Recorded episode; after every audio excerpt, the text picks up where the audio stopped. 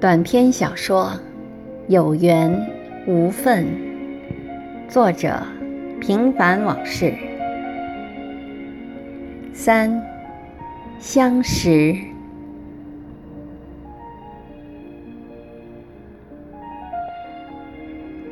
大约过了两个多月，一天快要下班的时候，那位银行的朋友突然打电话给我，说晚上约了几个朋友一块儿吃饭。让我在公司里等他。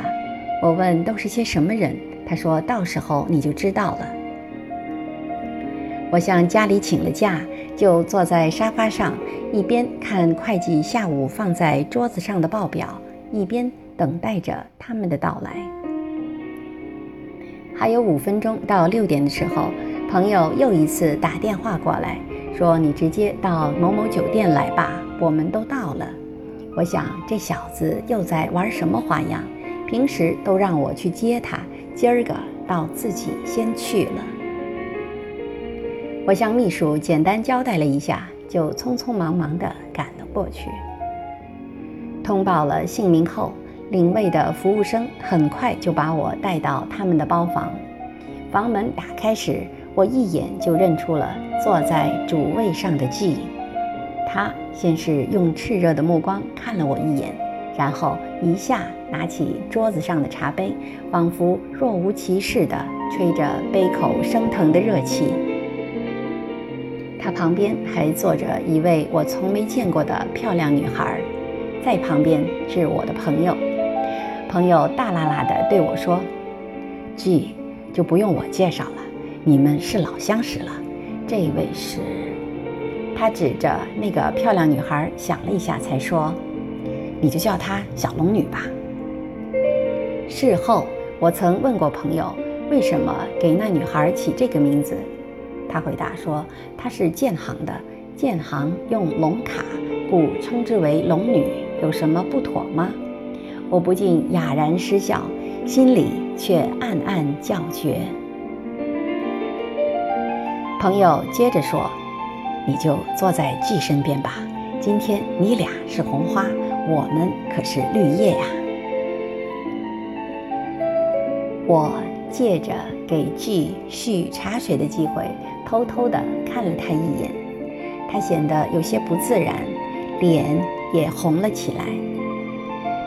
接着，朋友又貌似神秘地对我说：“哥哥，喝点酒吧。”先给你壮壮英雄胆，我还安排了下一个节目。既来之则安之，随遇而安是我们这些做生意人一贯的行事作风。但那天晚上，在朋友的高谈阔论中，我始终都进入不了状态，而 G 也显得有些木讷和拘谨。一桌酒。一台戏，今天他们都是角儿，而我在其中扮演的充其量是个跑龙套。我付完账，最后一个走出酒店，站在大堂里的朋友走过来，小声地对我说：“我把我爸的大奔开出来了，哥们儿，够意思吧？”我问他：“接下来干什么？”他说：“上车吧，到地方你就知道了。”朋友又大声地对 G 说：“你和他坐后排吧。”车在月光摇曳的马路上，醉汉般的挪动了大约二十几分钟，终于在全省最大的鸟巢式水上舞厅门前停了下来。朋友手持入场券，一马当先地走在前面，我们三人紧随其后，鱼贯而入。朋友是中行负责长城卡授权的头，虽然官不大，但很实惠。当年在那些具有一定规模的娱乐场所和酒店老板面前，他就是一尊菩萨，走到哪儿。白吃白喝不说，所到之处，别人都会给足他面子。舞厅内不知名的高频乐器丧心病狂的鼓噪喧嚣，震耳欲聋的音响设备撕扯着被这个巨型大锅扣在其中的人们身上的每一根神经，他们像木偶般发狂地在昏暗摇晃的灯光里宣泄着过剩的热情。老板让侍应生给我们腾出一个小吧台，上了两个果盘、一些零食和四杯绿豆冰，然后吩咐侍应生几句，就冲着朋友招了招手，忙自己的事去了。朋友拥着他的小龙女，拧麻花似的蛇形挤进了舞池，然后像两个呼喊救命的溺水者似的。起先还不断地向我们这边招招手，但很快就完全被淹没在人海之中。我努力想看清坐在我对面的 G，但他的脸被旋转的灯光涂抹得斑驳凌乱，似乎又有些陌生的错乱感。我想说点什么，但此时我的嗓门再大。也敌不过音响设备的喧宾夺主。我和 G 虽然近在咫尺，却无法进行起码的交流，这让我们不知所措，局面很尴尬。他先是用手扶着杯口，然后就把头转去舞池的方向。但我能感觉到他的心思和我一样，都在彼此的身上。而且片刻也不曾离开过，貌似游离他方的魂魄，却在对方的里面一毫一厘地解读着彼此。我们都有打破僵局的愿望，但同时又为着所谓的自尊面子，在暗暗地相互较劲，谁也无意作为第一个破茧的蛹虫。就这样。被噪音和内心的矛盾挣扎压迫着，呆若木鸡般的坐在那里。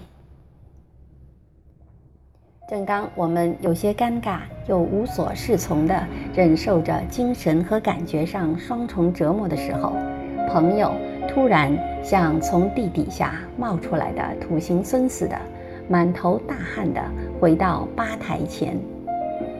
他先是狼吞虎咽地胡乱吃些果盘里的水果，然后才笑嘻嘻地用挪鱼的口吻说：“聊得不错吧？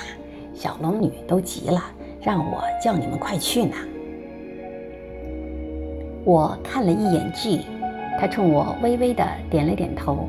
于是我对朋友说：“那好吧，我入乡随俗，也省得让你挨骂。”说完，我们就模仿着朋友的样子，从人群的缝隙间蛇行而入。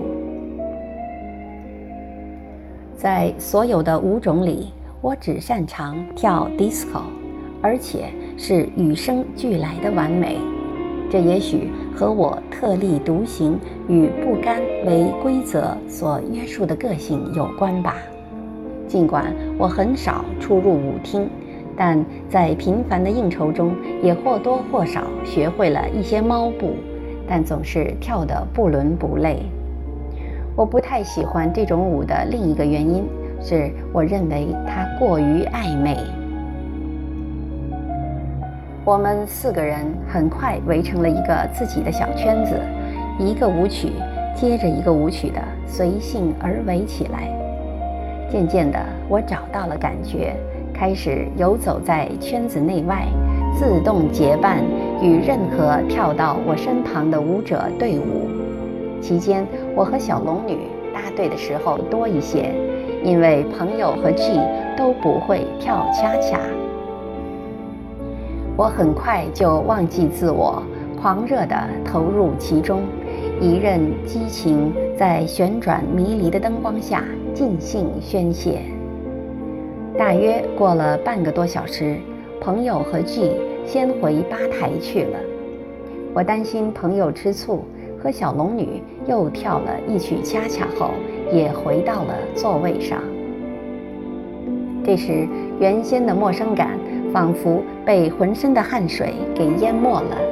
我们开始交头接耳地谈论起各自感兴趣的话题来，朋友还不时地眯缝着眼睛，意味深长地盯着我坏笑。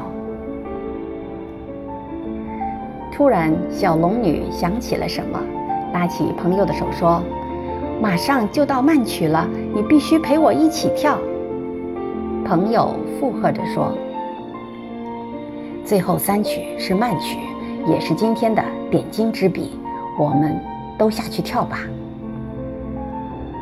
我有些不甘心，想再和 G 单独坐一会儿，就随口说道：“你们去吧。”我不会跳。我真希望 G 也能和我一样留下来，直到舞会结束，哪怕我们只是默默地坐着，不说一句话。朋友求救般的瞥了 G 一眼，于是 G 颇具意味地对我说：“走吧，不会，我教你。”一句“我教你”，让我掉了魂儿似的，乖乖跟在他们后面，挤向人群最密集的地方。就这样，我们又再一次的来到舞池里。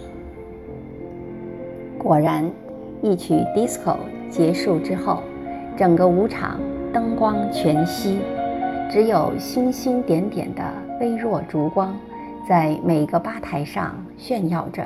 生命的灿烂。我鼓起勇气，拉起 G 软软的手，感觉他的手心儿有些湿热。我想他一定有点紧张，这反而让我信心大增，心想豁出去了。既然已成了上架的鸭子，也只能瞎扑腾了。但连我自己也没想到的是，那晚我却把跳舞的技能。发挥到了我有生以来的极致。也许是因为在黑暗中不用担心别人的嘲笑，亦或是心中期许已久的清静就在眼前。在跳第一曲时，我们两人都还刻意地保持着距离，但随着舞曲旋律。缠绵暧昧的抚弄，以及周围人们放肆大胆动作的诱惑，我们的身体也开始从若即若离变得越贴越近，直到最后，两个人变成了一个人，汗水流在了一起。从那以后，我们就成了无话不说的好朋友。再以后，他出了国。起初我们有过联系，但随着我的东西被盗，我的记事本和手机也一起丢失了，我和他就断了联系。我和 G 之间也许根本就算不得什么爱情，但我的确很喜欢他，敢爱敢恨的个性。干净纯洁的灵魂和很女人的小资情调。尽管我们之间的生活已经没有任何交集，但我相信我们都很难忘记彼此，都在心灵的某个角落里给对方留了一个位子。